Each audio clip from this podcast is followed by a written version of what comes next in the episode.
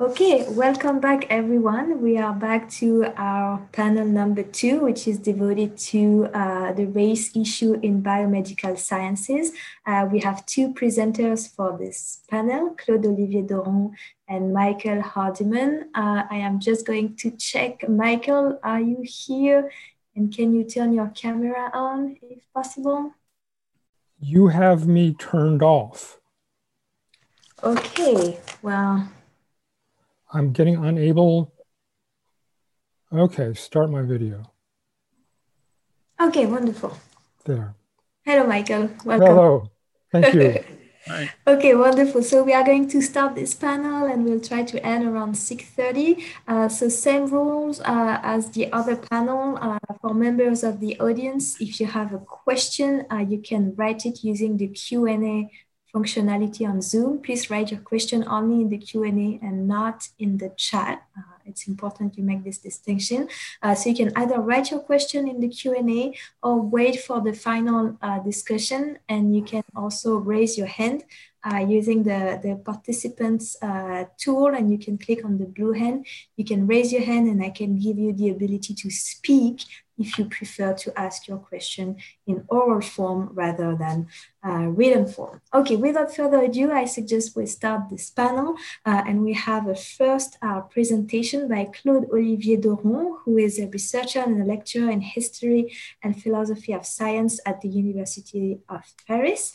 Um, he has dedicated a lot of research to the history of the relations between justice and psychiatry, and his current work focuses mainly on the political and epistemological history of the race concept in the 16th to the 20th century and how this concept is being used across biomedical sciences, ancestry tests, and online community. He has published various articles on the history and the current use of the race concept, and he is the author of an excellent book entitled Altered Man, Races and Degeneration in the 17th and 19th Century, another book entitled Race, Liberalism, and Republicanism in France in the early 19th century is currently under preparation, I believe.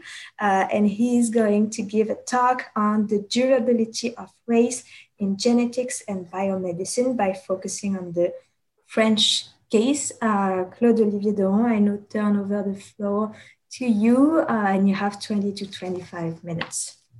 Okay, thank you very much, Juliette, and thank you very much, everybody, to be here. Um, so I will uh, try first to open my Okay, can you see it? Okay, so um, yes, um, since uh, 2001, uh, numerous works uh, have been published uh, in social sciences uh, and in philosophy concerning the so-called return of race in biomedicine, some even claiming uh, that the supposedly new facts on uh, produced by genomic studies should lead us to revise our uh, uh, view that um, uh, concerning the non-existence of biological human races. I don't want here to enter in this metaphysical debate uh, concerning the question of the existence or non-existence of races, which is actually nothing but new. But what I want to emphasize in this talk is more the, the fact that historical uh, researchers lead us to question the so-called novelty of uh, the genomic results and of the return of race in uh, biology and medicine. To talk about a return uh, means that something has disappeared or at least uh, been occulted at one moment.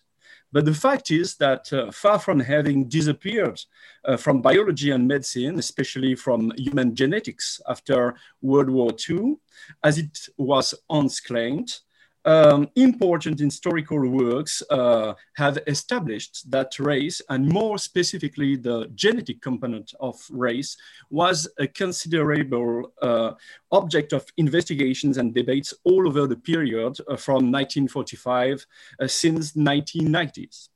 So the so-called uh, return of race is nothing but a gain of visibility during the 2000s due to various sociopolitical factors such as uh, transformation of public health and uh, policies and researches, especially in the US, a new focus on race and genomics as political uh, identity and market issues, and the development, for instance, of uh, ancestry testing. So what uh, we should analyze uh, is rather to use Pollock's uh, terminology, the complex but long-lasting durability of the notion of race uh, in biological and medical settings, how the concept of race has been transformed all over the period, how population has been built and studied, uh, all data on, gen on the genetic component of races have been collected, calibrated, defined, and interpreted. All statistical data, uh, st sorry, statistical devices um, to analyze them have been elaborated, and all should we analyze the ambivalence of population genetics regarding human races all over the period. As we will see through the French case, it is clear that from the 70s, population genetics has dis distantiated itself from some understandings of the notion of race, but uh, this distanciation was far from being mere, a mere and clear refutation. It was a very ambiguous distanciation, which largely explains why race did not effectively disappear from the picture. So in this talk, I will focus on the French case because it has received uh, little attention until now, whereas French scholars pay, played an important part in the development of the first databases on the human genetic uh, variations. For instance, the Centre d'études des polymorphismes humains, which constitutes one of the first databases on human genetics variations, has been established in 1944 through the Nobel Prize Jean Dausset Impulse uh, so a French uh, scholar. After a description of how race and genetics were a multifaceted object of research after World War II, I will focus on the career of the concept of race in one of the main figures of French seroanthropology, Jacques Ruffié, who exemplifies some broader ambiguities of the career of race in biomedicine between the 40s and the 70s.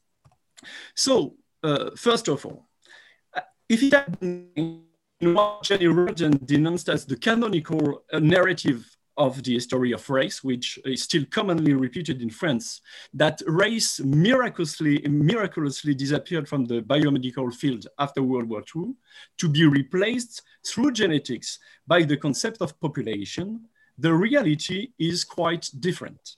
The late 40s and 50s are rather marked by intellectual and institutional continuities with the interwar. Since the 20s, numerous programs focused on the anthropological uses of blood groups to define racial groups in Europe, in the US, Japan, Brazil, and so on. To pick just one example, from 1937, uh, Britain initiated under the impulse of the main figure of population genetics, Ronald Fisher, a, a, program on blood groups that benefited from the development of a national system of blood transfusion during World War II and aimed to determine, I quote, the racial makeup of Britain. It led to numerous publications by very, very famous authors. And as Fisher himself uh, claimed in 1951, I quote, it is now known that differences between races are genetically determined, and these differences can therefore be profitably studied by geneticists.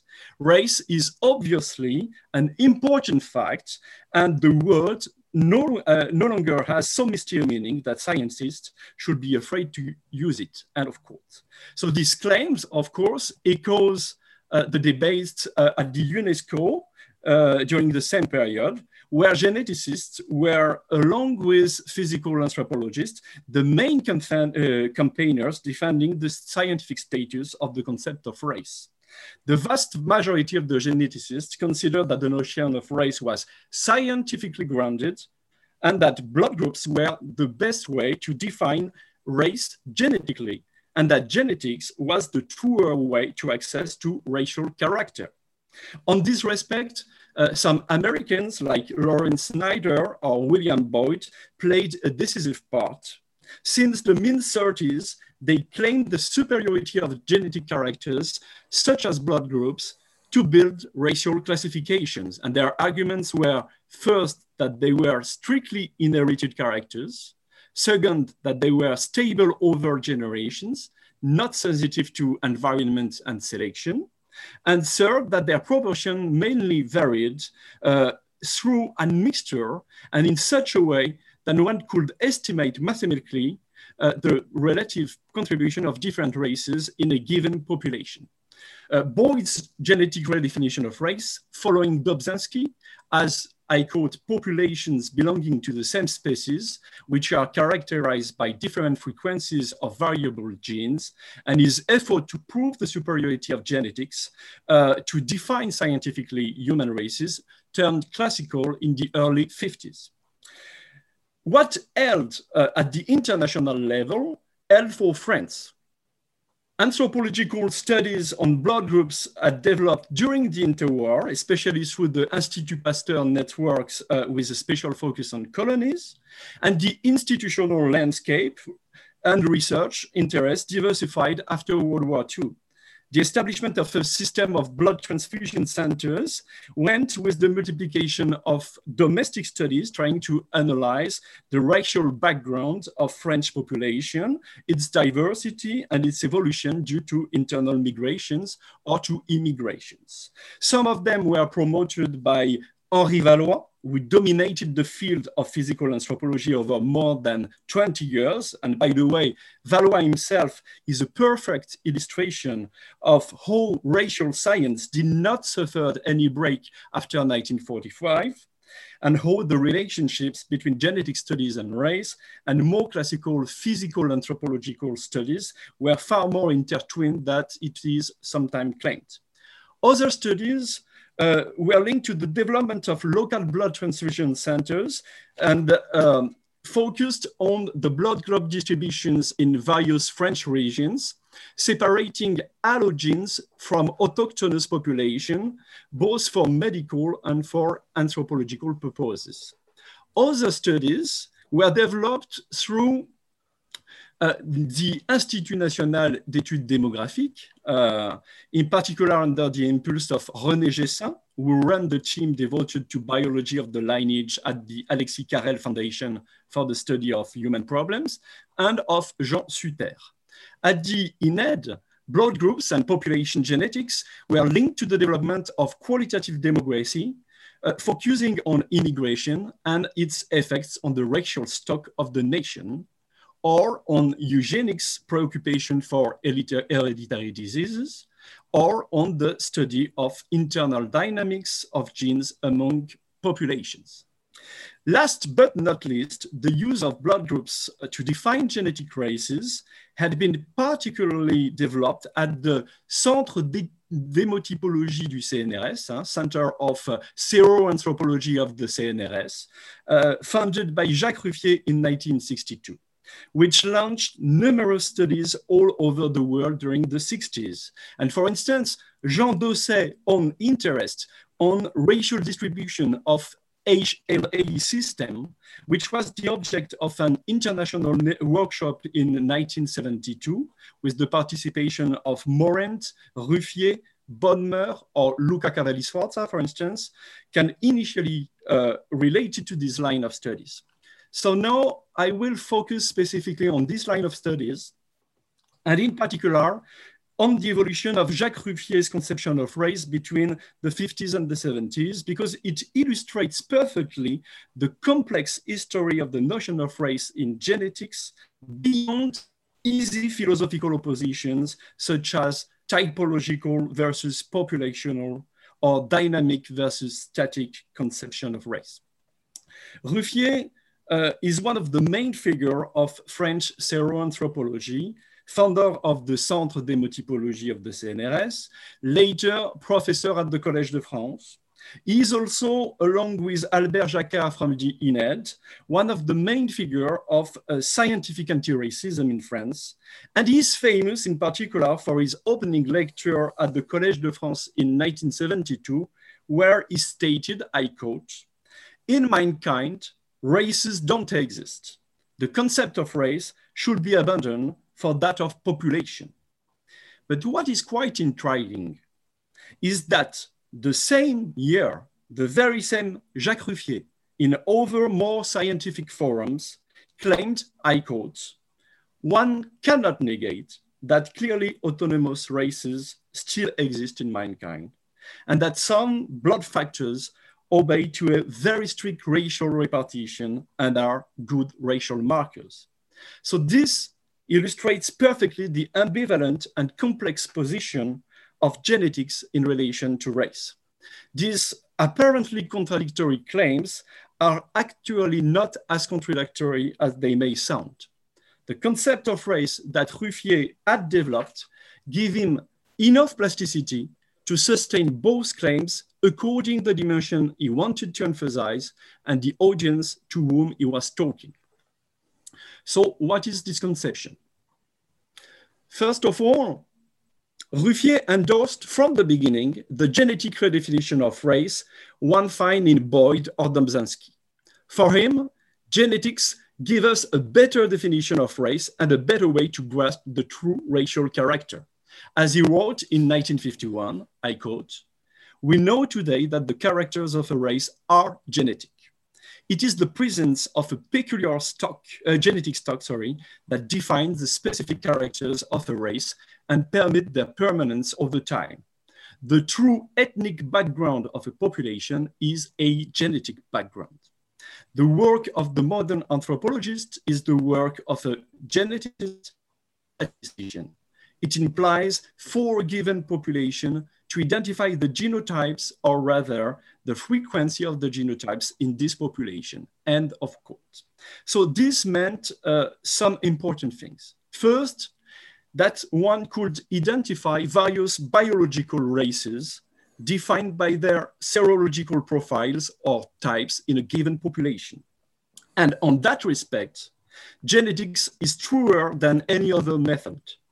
Morphological characters, which are generally used in physical anthropology, are located at the end of the process of realization of uh, the genetic information.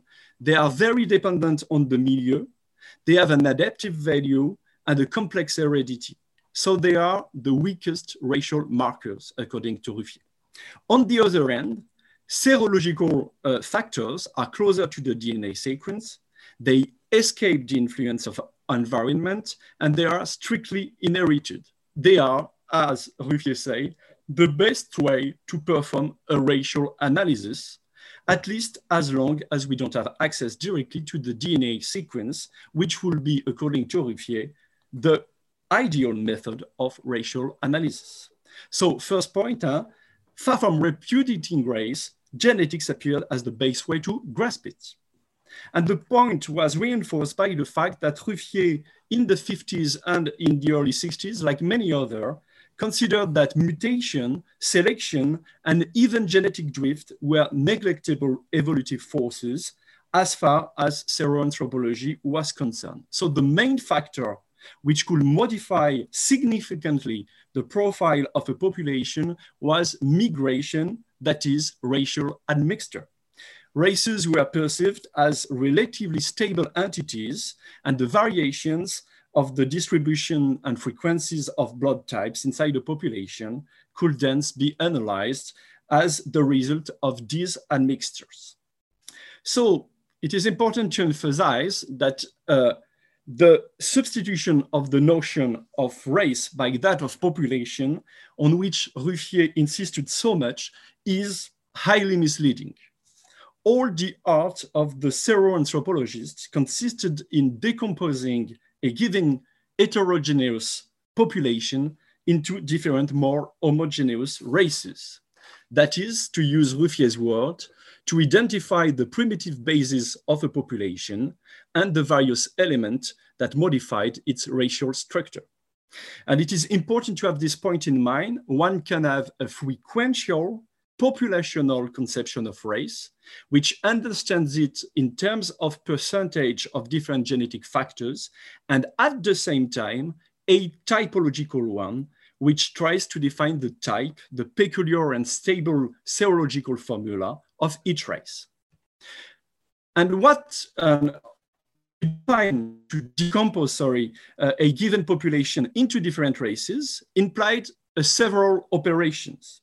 The first one is operation of population building, such as, for instance, to select, I used the Ruffié's word, the purest individuals, the most representative of one race, which were not suspect of any admixture. For instance, Ruffié work on the Pyrenees picked all the pure Basque whose racial origin and genealogy have been strictly controlled. Second, one used to label and to define these groups. Uh, generally, serological anthropology relied on physical anthropology. This is true both on the field for instance, in his expedition to study Amerindians populations, Ruffié worked hand in hand with morphological anthropologists to define and to pick the individuals of his samples. But it is also true for the interpretation of the data. Ruffié generally used the very categories of more ancient anthropology, so, such as Alpine race, Mediterranean race, and for instance, Negroid, uh, Caucasoid or Mongoloid gene until the 80s. A third, um, uh, a third set of operation consisted in various statistical devices to test the homogeneity of the population and to decompose your population into vari uh, various racial elements. And so the, uh, it could be a chi square test or diagrams like this one which separates the population into different races. Now, let me turn briefly uh, to the following question.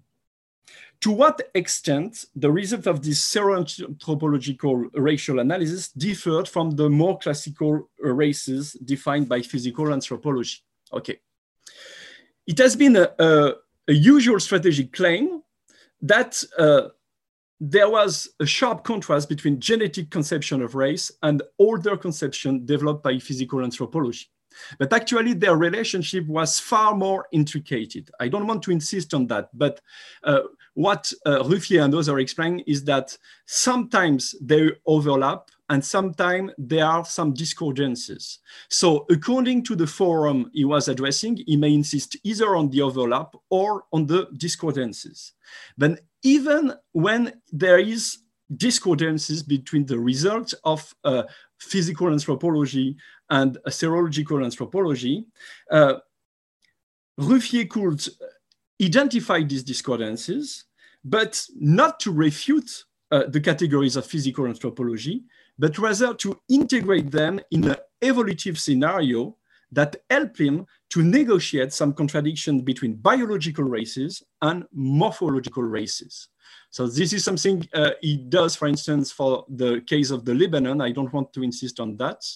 But what is quite important to have in mind is that uh, Ruffié and many others actually developed an evolutive dynamic conception of the process of human differentiation that explains the plasticity of the notion of race and helps them to conciliate apparently contradictory claims such as in mankind races don't exist and in mankind we cannot negate that races still exist. To put it in a nutshell, we would rather say that for Ruffié, in mankind races did exist or were in the process of existing as clearly differentiated unities, and they are less and less existing due to migration and admixture. And so I want to conclude on that point.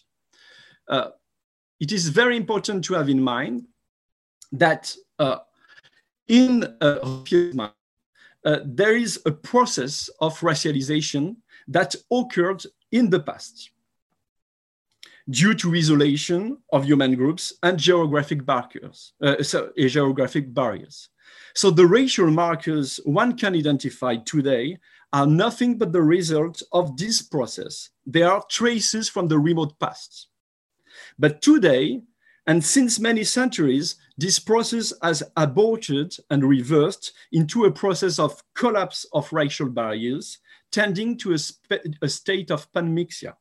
So whether you emphasize the weight of the past and the racial markers it gives for an analysis of the present substructure of population, or you emphasize the present and the future of this process, you can both claim at the same time, as Ruffié did, that one can neg cannot negate that truly autonomous races still exist and that in mankind, races don't exist because the contact zone between the traditional races are collapsing.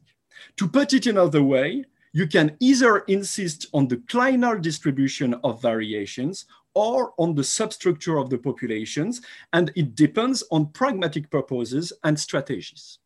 And a last point I want to uh, emphasize is that um, Ruffié, more and more uh, during the 60s and early 70s, uh, insist on some dynamic factors that are modifying the genetic makeup of race. As I have explained, initially he focused mainly on migration and admixture as the main process for the transformation of uh, the, um, the, the, racial, um, uh, the racial stock.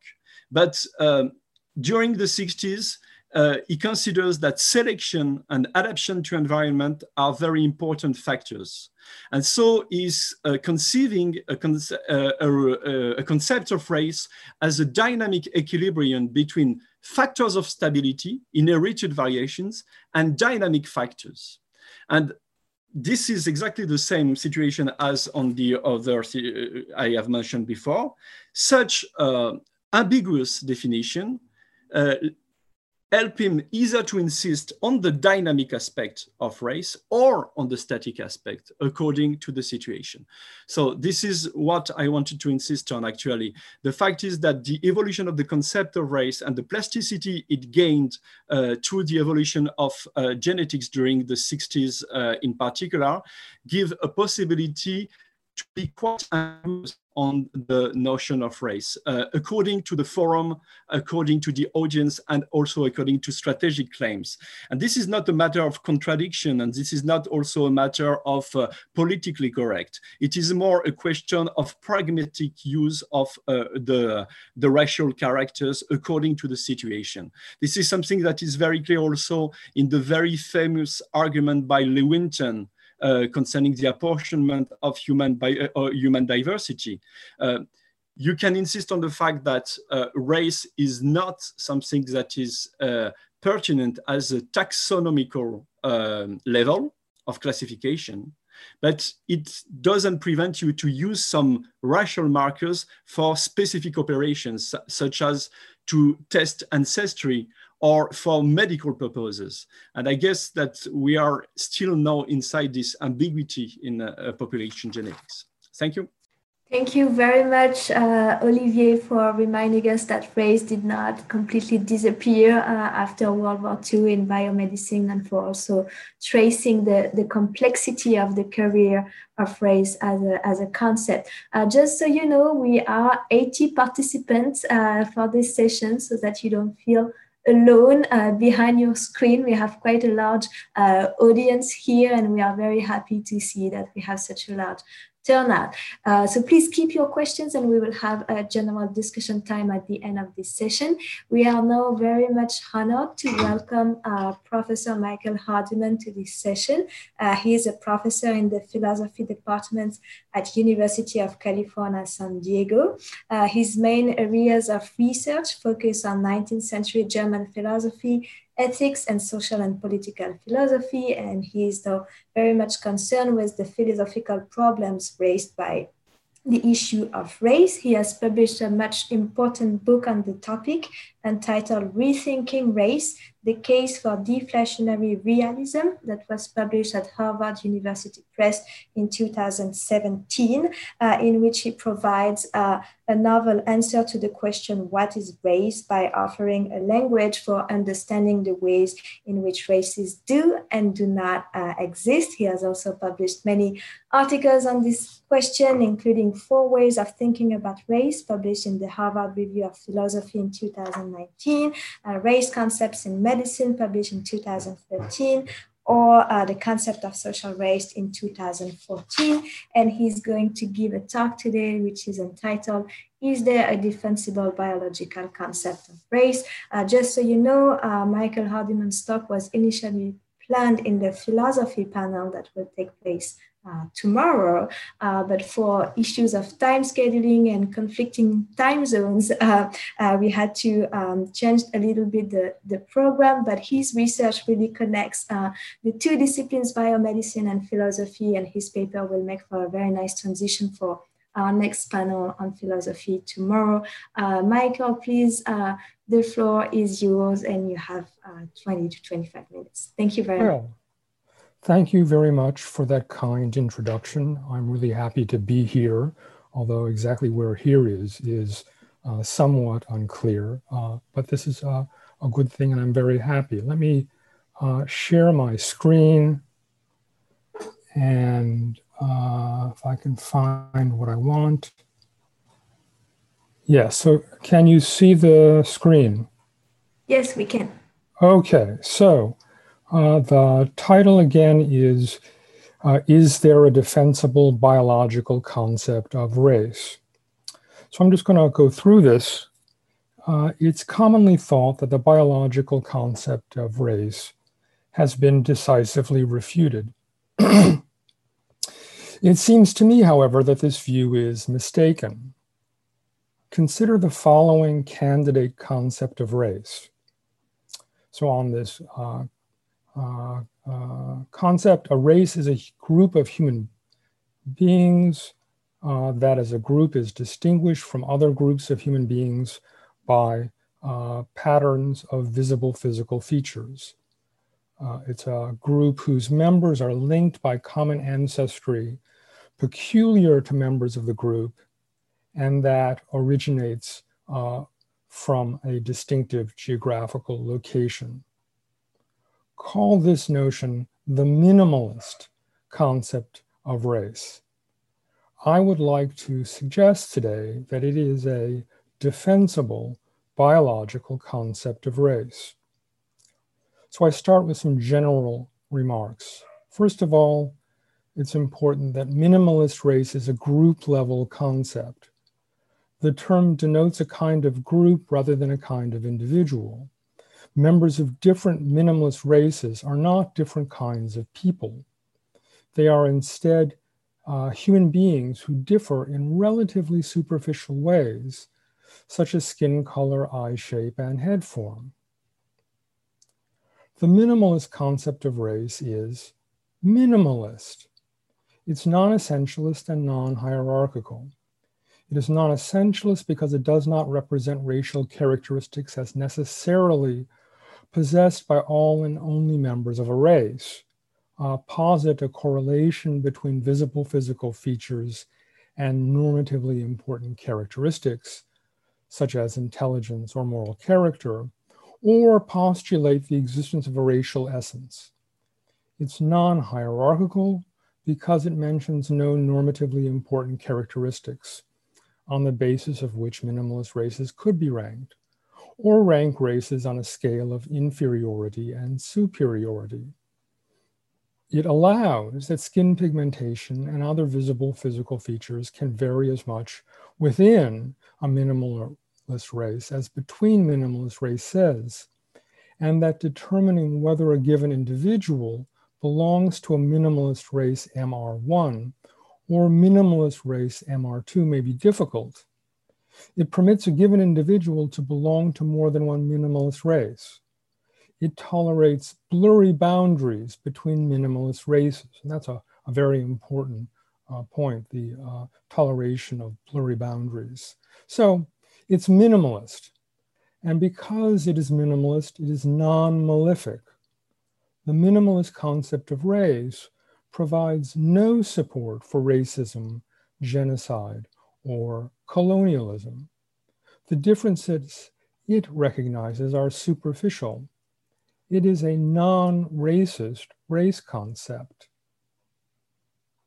The minimalist concept of race is the concept of a relatively superficial, modest kind. The kind is relatively superficial because the visible physical features that figure in its definition, skin color, eye shape, lip form, and so forth, are of little, which is not to say no, biological importance.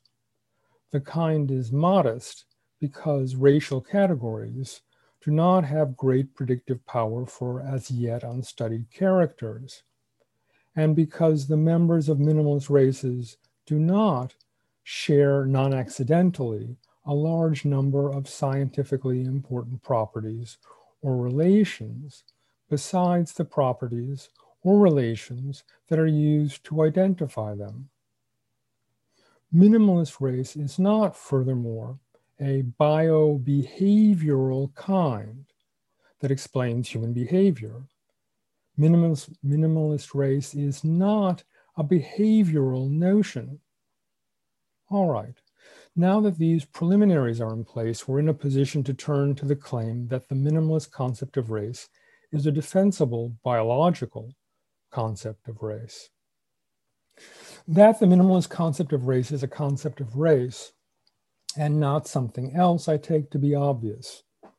Anyone familiar with the ordinary concept can tell this. To be sure, someone might deny that it is a race concept on the grounds that it is non essentialist and non hierarchical. But the idea that a concept must be essentialist and hierarchical to be counted a race concept is outdated. It is, of course, possible to conceive of racehood in stronger terms.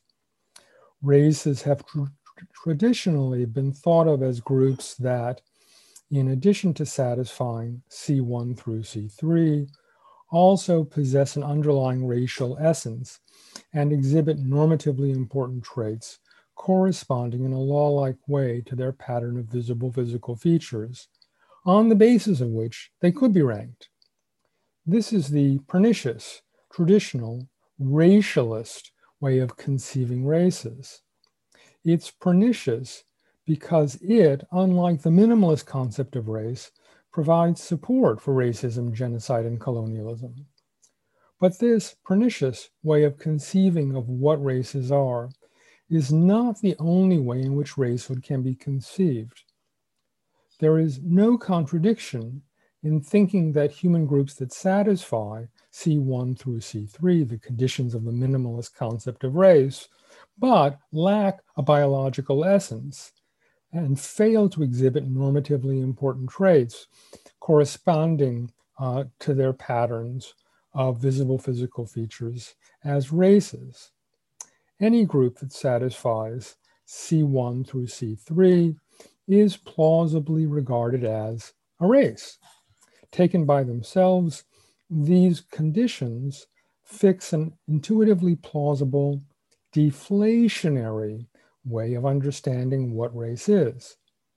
So the minimalist concept of race is, I'm claiming, a race concept.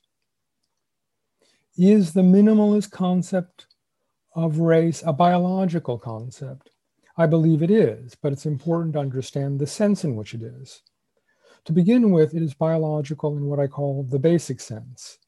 It can be said to be such in virtue of the fact that it characterizes its putative referent in biological terms.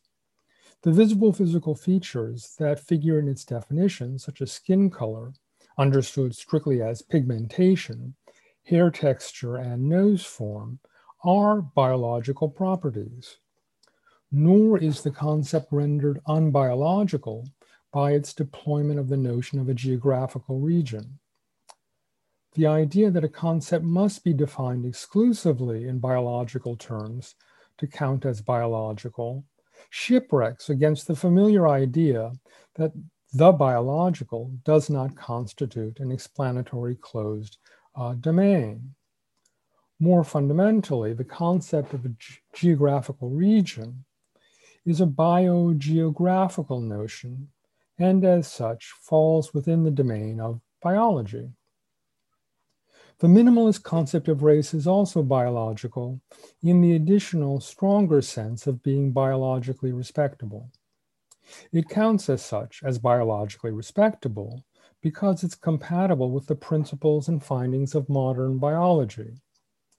Unlike the scientifically refuted racialist concept of race, it is immune to the argument from human population genetics, which holds that the percentage of between human genetic variation is smaller than the percentage of within human population uh, genetic variation.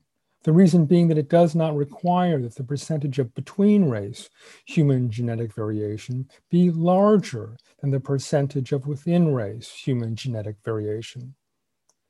It is thus compatible with the finding that the percentage of between population human genetic variation is low, say 3 to 5%, and the percentage of within human uh, genetic variation is high.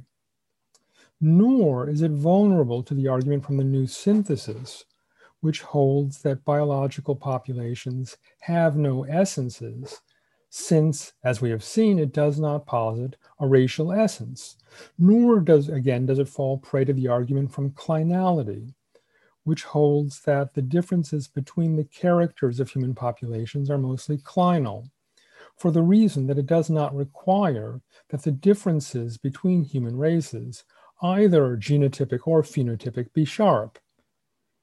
Because it allows for vague boundaries between minimalist races, the minimalist concept of race is compatible with the fact that human appearance falls on a broad spectrum.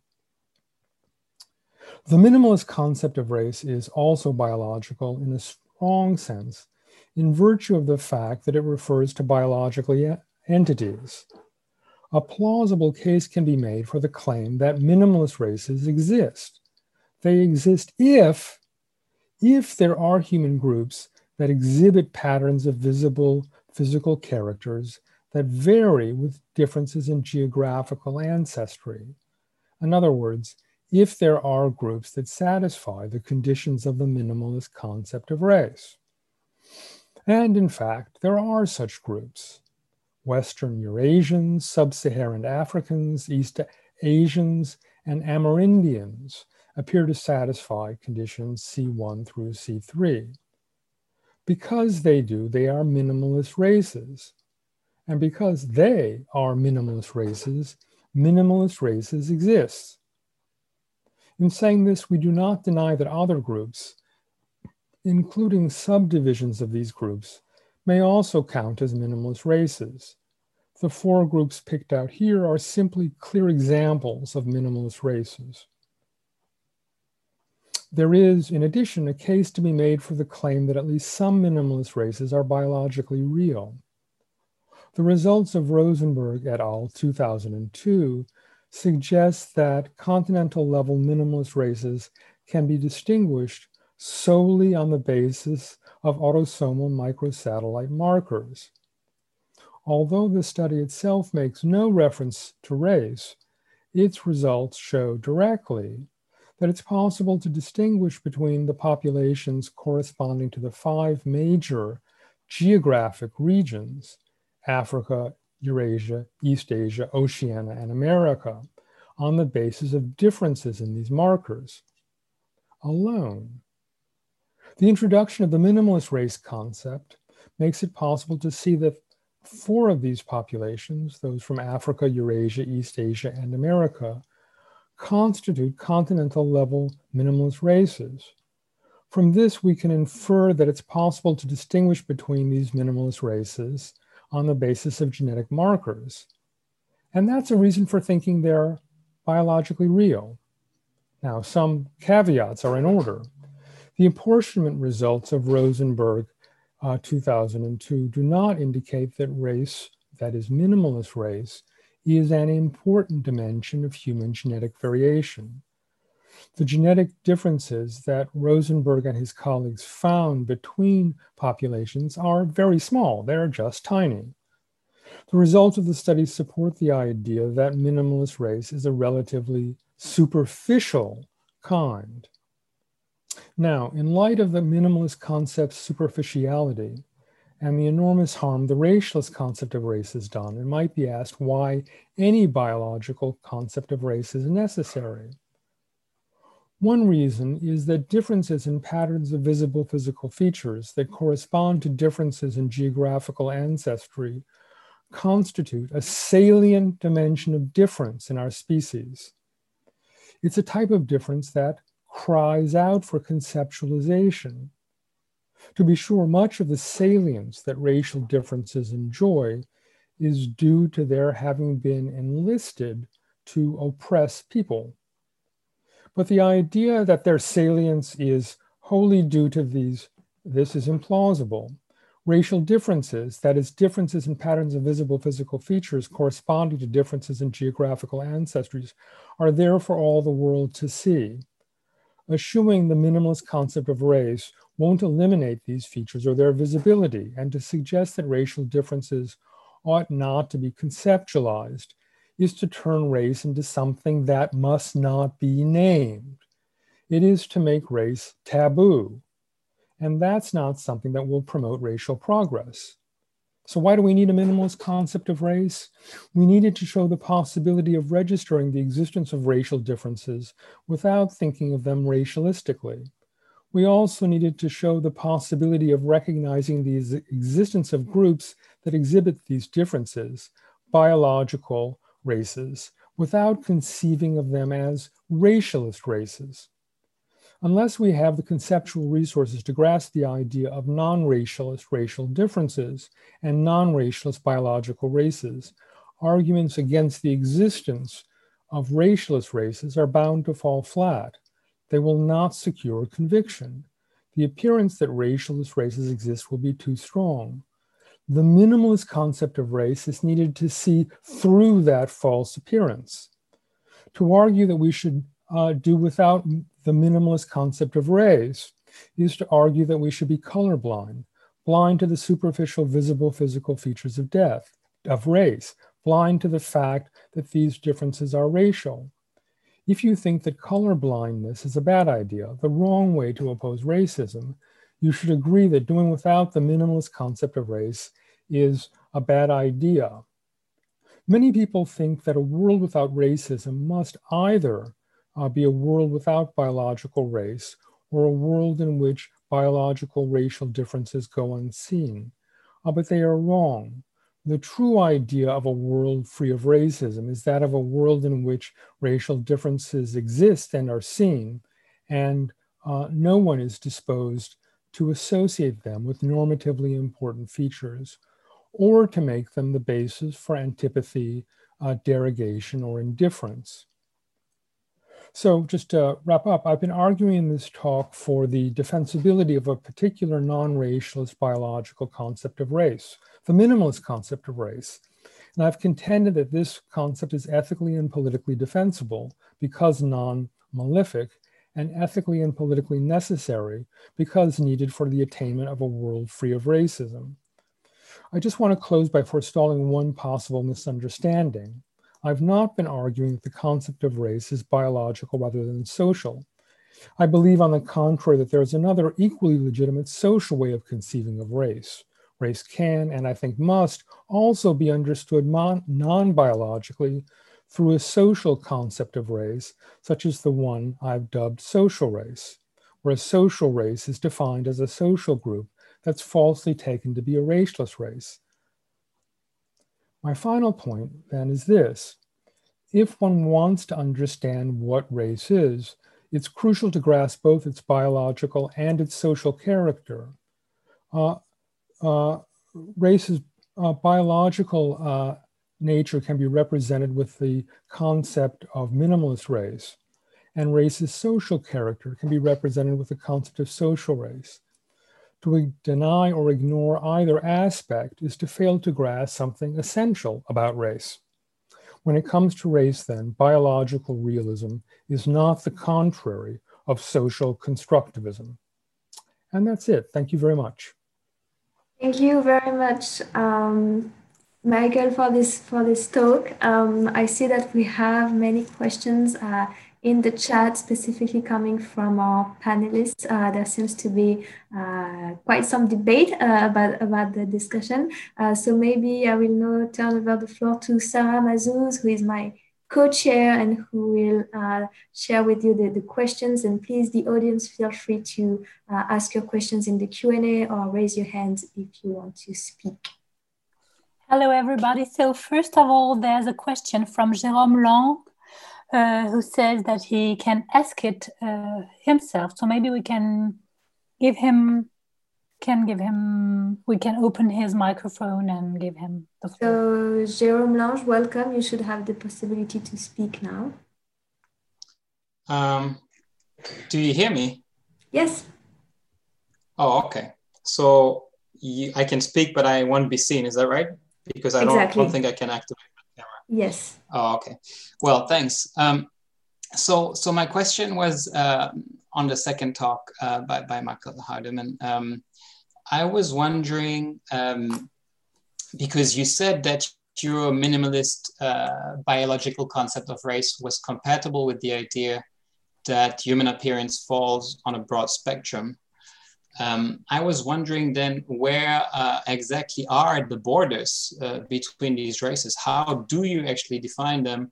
Um, because the examples you gave of Western Eurasians, South, uh, Sub-Saharan African, East Asian, I mean, you could say, for example, that depending on the criteria you use, you know, whether it's nose or lips or eyes or skin color or hair, whatever other examples you gave, there are more differences between uh, Ethiopians, uh, Somalians, and, and Congolese than between sub-Saharan African, broadly speaking, and, and, and Western Eurasian. So, you know, it would really depend what uh, particular criterion you use. And, um, and these salient features that cry for contextualization um, that you named, um, I, I, kept on telling myself at the end of your talk when you mentioned that, that um, you know, neurologists know we don't see with our eyes, we see with our brains.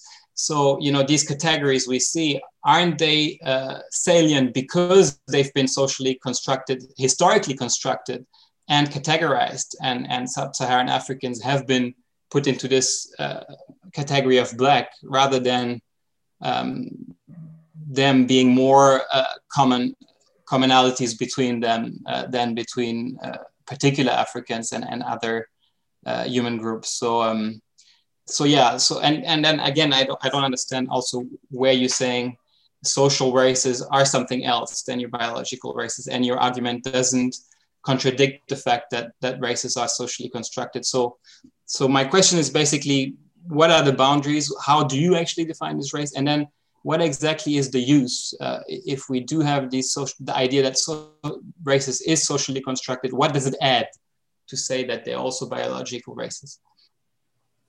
Okay, there are a lot of questions there. Let me. Sorry, yeah, that was long.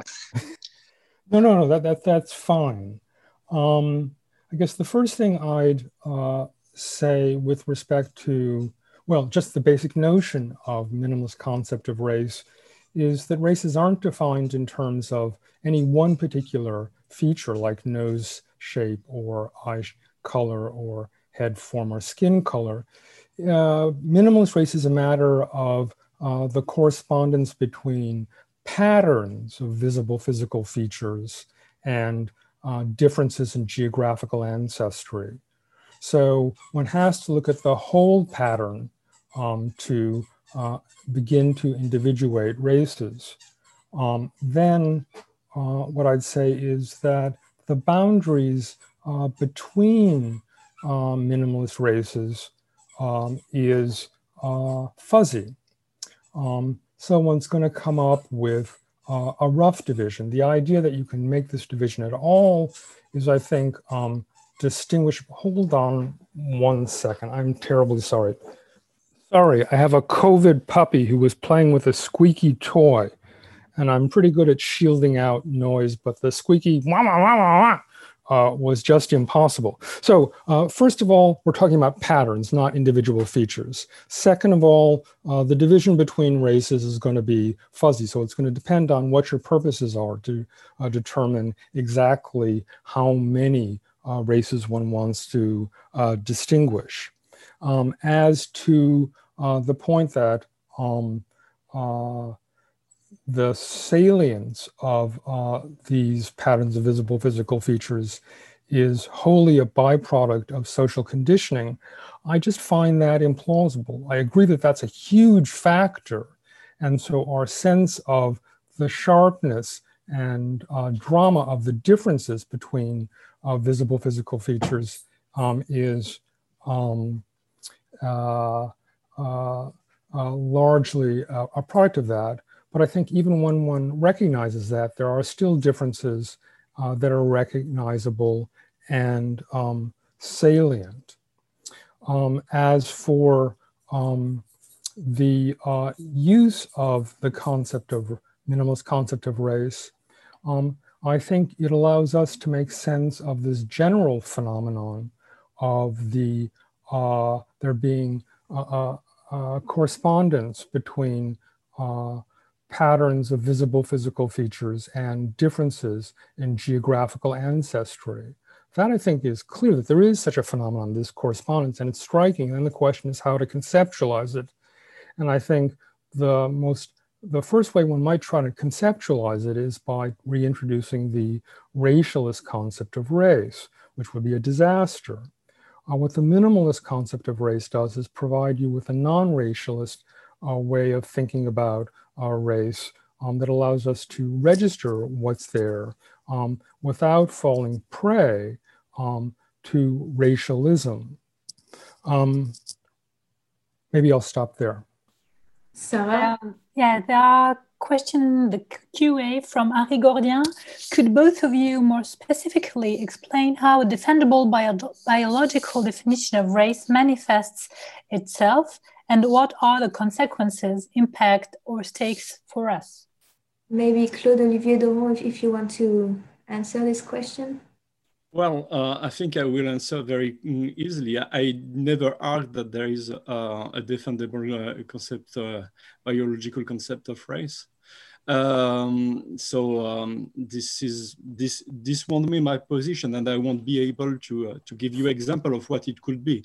Uh, I think the the main matter is uh, that uh, to talk about the concept of race is uh, to, to endorse a definition of what is race. So of course you can always find something like defendable in terms of let's say, conceptual uh, meaning, abstract meaning of the concept of race. Uh, like, uh, for instance, it's quite easy to show that uh, the uh, biogeographical ancestry groups uh, that are used today are what um, were called for a long period of time races, um, meaning that to define uh, arbitrarily actually uh, groups of ancestry um, due to some genetic uh, variation that are transmitted over time um, can be defined as races. Uh, and uh, it, it was, uh, for a long period of time,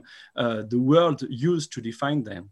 Um, but for me, it doesn't make it a defendable concept of race because uh, uh, it's a very weak concept, according to me at least, which doesn't take into account the, how the the various groups are made, built, uh, all the epistemological uh, flows uh, uh which are located in the way of uh, defining the groups, the modelization, the historical aspect of how you define the groups, as it has been mentioned, the fact that someone focused, for instance, of on some characters which are phenotypical characters are clearly linked to uh, uh, historical uh, reasons and to uh, reasons which, var which vary over places. For instance, it is clear that what Michael Hardimon mentioned as the C1 character is something which is very important in, uh, in the US, but uh, in Europe during a lot of period of time, uh, races were not necessarily defined by a physical character. And for a lot of geneticists, they were not defined by physical characters. So it depends on many, many um, things, which makes me uh, very skeptical of defining very clearly a concept of race, scientifically, I mean. And, uh, and as for the social, um, the social result of the use of a biological uh, concept of race, I I've always expressed myself as believing that I don't think that there is something like an innocuous uh, concept of race, a bio biological concept of race. Uh, so on this, I will uh, be totally ag agree with uh, David Ludwig remark or, or Patrick remark. Uh, I don't see any concept of race which historically was a beginning concept of race. And uh, just to remind you something, um, when uh, the notion of race has been used and mobilized by liberal and the Republicans in the early 18th century, uh, and especially the biological concept of race, it has been pre uh, presented as something which was uh, not malicious, uh, which was very uh, useful, and with, which had very interesting social and political impact. But what we saw is that it transformed as a terrible tool for many politics. So I'm very skeptical on that. That's all. Maybe, uh, thank you, Claude Olivier. Uh, the, the audience did not have access to the comments made by David Ludwig and. Ah, sorry. No, I, I, I, yes. Maybe, maybe, Sarah, you can uh, just. Yeah, I was about to, to read everything on the chat. Uh, there's also just maybe Michael, you would like to answer as well to Harry Harry's Gourdien sure. to Harry Gourdien's question. So the question was uh, whether we or whether I can explain how a defensible biological definition of race manifests itself. Um, well, I'm not quite sure exactly how to respond to that, except to say that it manifests itself by our identifying it and spelling it out. Uh, how uh, big a role it plays in our discussion is a further question, but we can identify this, define it, and uh, then assess its uh, plausibility and uh, utility. Um, I uh, think it provides an important complement to a strictly social concept of race, which I also think is necessary. So if one wants to ask sort of what sort of race figures uh, socially and politically, um, it would be social races or racialized groups. Uh, but I think uh, in the background, uh, there's still uh, this phenomenon of minimalist biological race uh, that's present and needs to be accounted for. Thank you. Shall I read all the comments and questions on the chat, which are not accessible to the whole audience. So um, first there was a question command by Sally Haslanger for Michael Hardimon as well. Um, which says I'd be happy to raise it in. Oh, person. okay, perfect. Oh, hi, Sally. So, please. Hi, hi, Michael. How are you? Um, yeah. So, Michael, thank you for your paper and thank you for all your work on this, and of course, thank you to the organizers. So I guess um, I have several questions, obviously. One of them was really already raised about the, the ways of um, thinking about both geographical and physical features as socially mediated. But since that has been discussed, I think I'd like to raise another one. Um, historically, uh, disabilities, or, or let's say certain physical, distinctive physical features have also run in families. And um, historically, families have been often um, confined, you know, lived in particular geographical regions and didn't have the kind of um, transportation and migration and such uh, that we now enjoy. And so it seems to me that your analysis would allow for the possibility that if I'm part of an extended family that has lived on a particular homestead over generations, and we pass along a, um, an inherited physical feature um, that is noticeable to others, that that group would count as a race. And that just seems a counterintuitive to me. And it also, I think, mixes up issues around the, the different ways in which physical features are interpreted, whether they're interpreted as a disability or is interpreted as a as an ethnic or racial difference or or such like this. And I'm wondering what you would say about that. Oh, okay, good. I think uh, uh, I'm sorry, Michael. There there oh. are other questions, so maybe we can collect them and then. oh, sure. answer them. Thank you. Sorry about that because I need to keep an eye on, on time. Thank you. There was a question by David Ludwig and one by Tobias Hübinette. Maybe both of you want also just to directly ask them. Sure, I can I can do that. Um, although it does raise a different question than the one that that uh, Sally just posed. Um, but I can I can read the comment that I wrote in the in the chat box. So I wrote that I'd love to hear a bit more about the claim that the minimalist concept of race is non-malicious. Is it just an abstract philosophical claim in the sense that there are no logical implications? So there is a possible world in which the minimalist concept of race does not reinforce racialist prejudices, misunderstandings, or so on. Or is this a claim about the empirical world? For example, we could actually reintroduce this biological minimalist concept in French or German public discourse without it creating harm.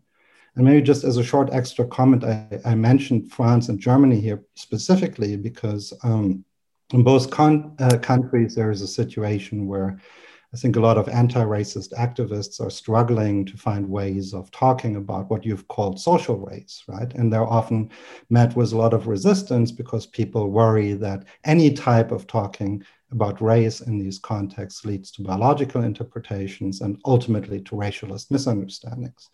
So my sense is uh, empirically that the attempt to reintroduce something like the minimalist concept of race in France or in Germany would be bound to kind of spectacularly backfire. And so, so I'm wondering whether these kind of empirical concerns matter for your framework or whether you think they're kind of on a different level of analysis. Tobias, would you like to ask directly your question? Thank uh, you. Yeah, please. Uh, uh, so, oh, thank you. Yeah, so I have a question to, to um, the first presenter, Claude Olivier, which I also will read because I wrote it down. So um, it seems that there's a strong myth in, in well, let's call it intellectual history in Europe uh, saying that 1945, after 1945, race more or less disappeared completely from research due to uh, the knowledge of the Holocaust, basically. Uh, but your presentation shows that um, that wasn't the case at all uh, with regards to French post-war research. And I can confirm that this also applies to very much so Swedish and Scandinavian research as well, where race continued to be operationalized by, by researchers, and let's call them mainstream researchers also after 1945.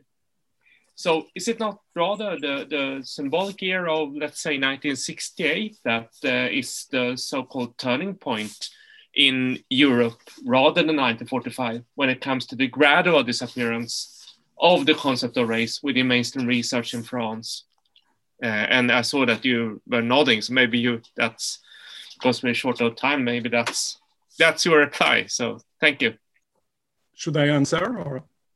Maybe you can answer. Or maybe uh, Michael should. Michael answer. and then you, maybe. Uh, okay, so first of all, uh, with the issue of uh, disabilities or traits that are sometimes classified as that, um, might we end up, might my view end up classifying those as races? If so, that's a counterexample. Um, I agree that would be uh, a counterexample. I'm not sure um, that with disabilities, one gets the relevant kind of patterns of visible physical characteristics corresponding to geographical ancestry. Um, so before I worry too much, I'd like to see that uh, possibility worked out in detail um, to see whether um, these groups turn out to be uh, race-like. Uh, my hunch is uh, that they wouldn't. Uh, a follow-up um, move would be to advert to this that uh, uh, minimalist races have to be understood as uh, populations, um, right? Mean, one question would be why don't uh, families, biological families, count as races since they can be seen as satisfying this concept? But then I think you have to go into the concept more deeply and see that we're talking about breeding populations. So I'll think more about the disability case. Um, I see the objection, but I'm not sure um, that we actually have real counterexamples. As far as the harmfulness of the concept goes, first I meant to establish that um, the uh, abstract theoretical point that it doesn't have these logical implications. Um, could it have harmful consequences? Of course, there's no concept uh, that can't have harmful consequences. What I'd say is that the idea of introducing the minimalist concept of race uh, involves always contrasting it with the racialist concept of race. So to fully understand the minimalist concept of race, it's essential that one understand that it's not the racialist concept of race, and that the racialist concept of race is minimalist, and that the min minimalist concept of race does not bring in the features uh, that were uh, pernicious in the uh, racialist concept of race, and that the racialist concept of race has been uh, decisively refuted. So it's important to uh, keep uh, promoting the idea of the falsity of racialist race. Um, then um, there's a question of balancing the possible risks uh, that are associated with introducing the minimalist concept of race with the risks uh, that attend to uh, the problems of uh, denying that biological race exists at all, that such a thing is real. I think that can have pernicious effects. Um, let's see. Um, there was a question there. by David. Uh, oh, right. Ludwig. And may I just add something, which would be also my question to your presentation? I was wondering uh, why, if you in the you, you you said that the minimalist concept of race has, is not essentialist and it doesn't imply a kind of hierarchy. So why yes. talking about race if we just withdraw what defines race and why not talking about um, human diversity, uh, phenotypical diversity, instead of using the same word for another concept. That would be my and and it is of course because also as being in France, we are just fighting to to introduce a critical social meaning of race, and we find it really uh, tricky to to have this kind of new uh, this reflection about a, a, pos a possible minimalist biological concept of race. So that would be like a kind of uh, comment with uh, the question sure. of David. Thank you. Can I can I please ask, ask that you keep the answers uh, short so that Claude Olivier also has the chance to respond because we are uh, close to the end of this session. Thank you. Okay, try to make it short. So I guess the first thing I'd say is that I don't think the minimalist concept of race is a uh, made up abstract uh, philosopher's concept. Um, I think it tracks um, the way in which the word race was originally used, and that the racialist concept of race is a later development. So, why call this race? Well, because this is what race originally meant. And this is uh, what um, I think the concept of race as used actually tracks. And so it's important to recognize it and then deflate it um, so as to show that it doesn't lead to uh, the racialist concept of race. Thank you, uh, Michael. Maybe Claude Olivier, you can have the, the words of the, the end. To answer to Tobias' question, I think uh, the answer will be uh, quite quick. I, I agree that uh, it is in the 70s that uh, there is something like the turning point, but uh, it is far more complex than one can imagine uh, because uh, there is a turning point as long as uh, race is used as a tool for human classification and as a taxonomist tool in a way. But uh, at the same time, uh, you can find many use and many researchers on race as a variable for uh, medicine, for instance, and there are a lot of publications on that. Uh, so it's very difficult to uh, have a, clear answer uh, because it's very different according on the settings actually.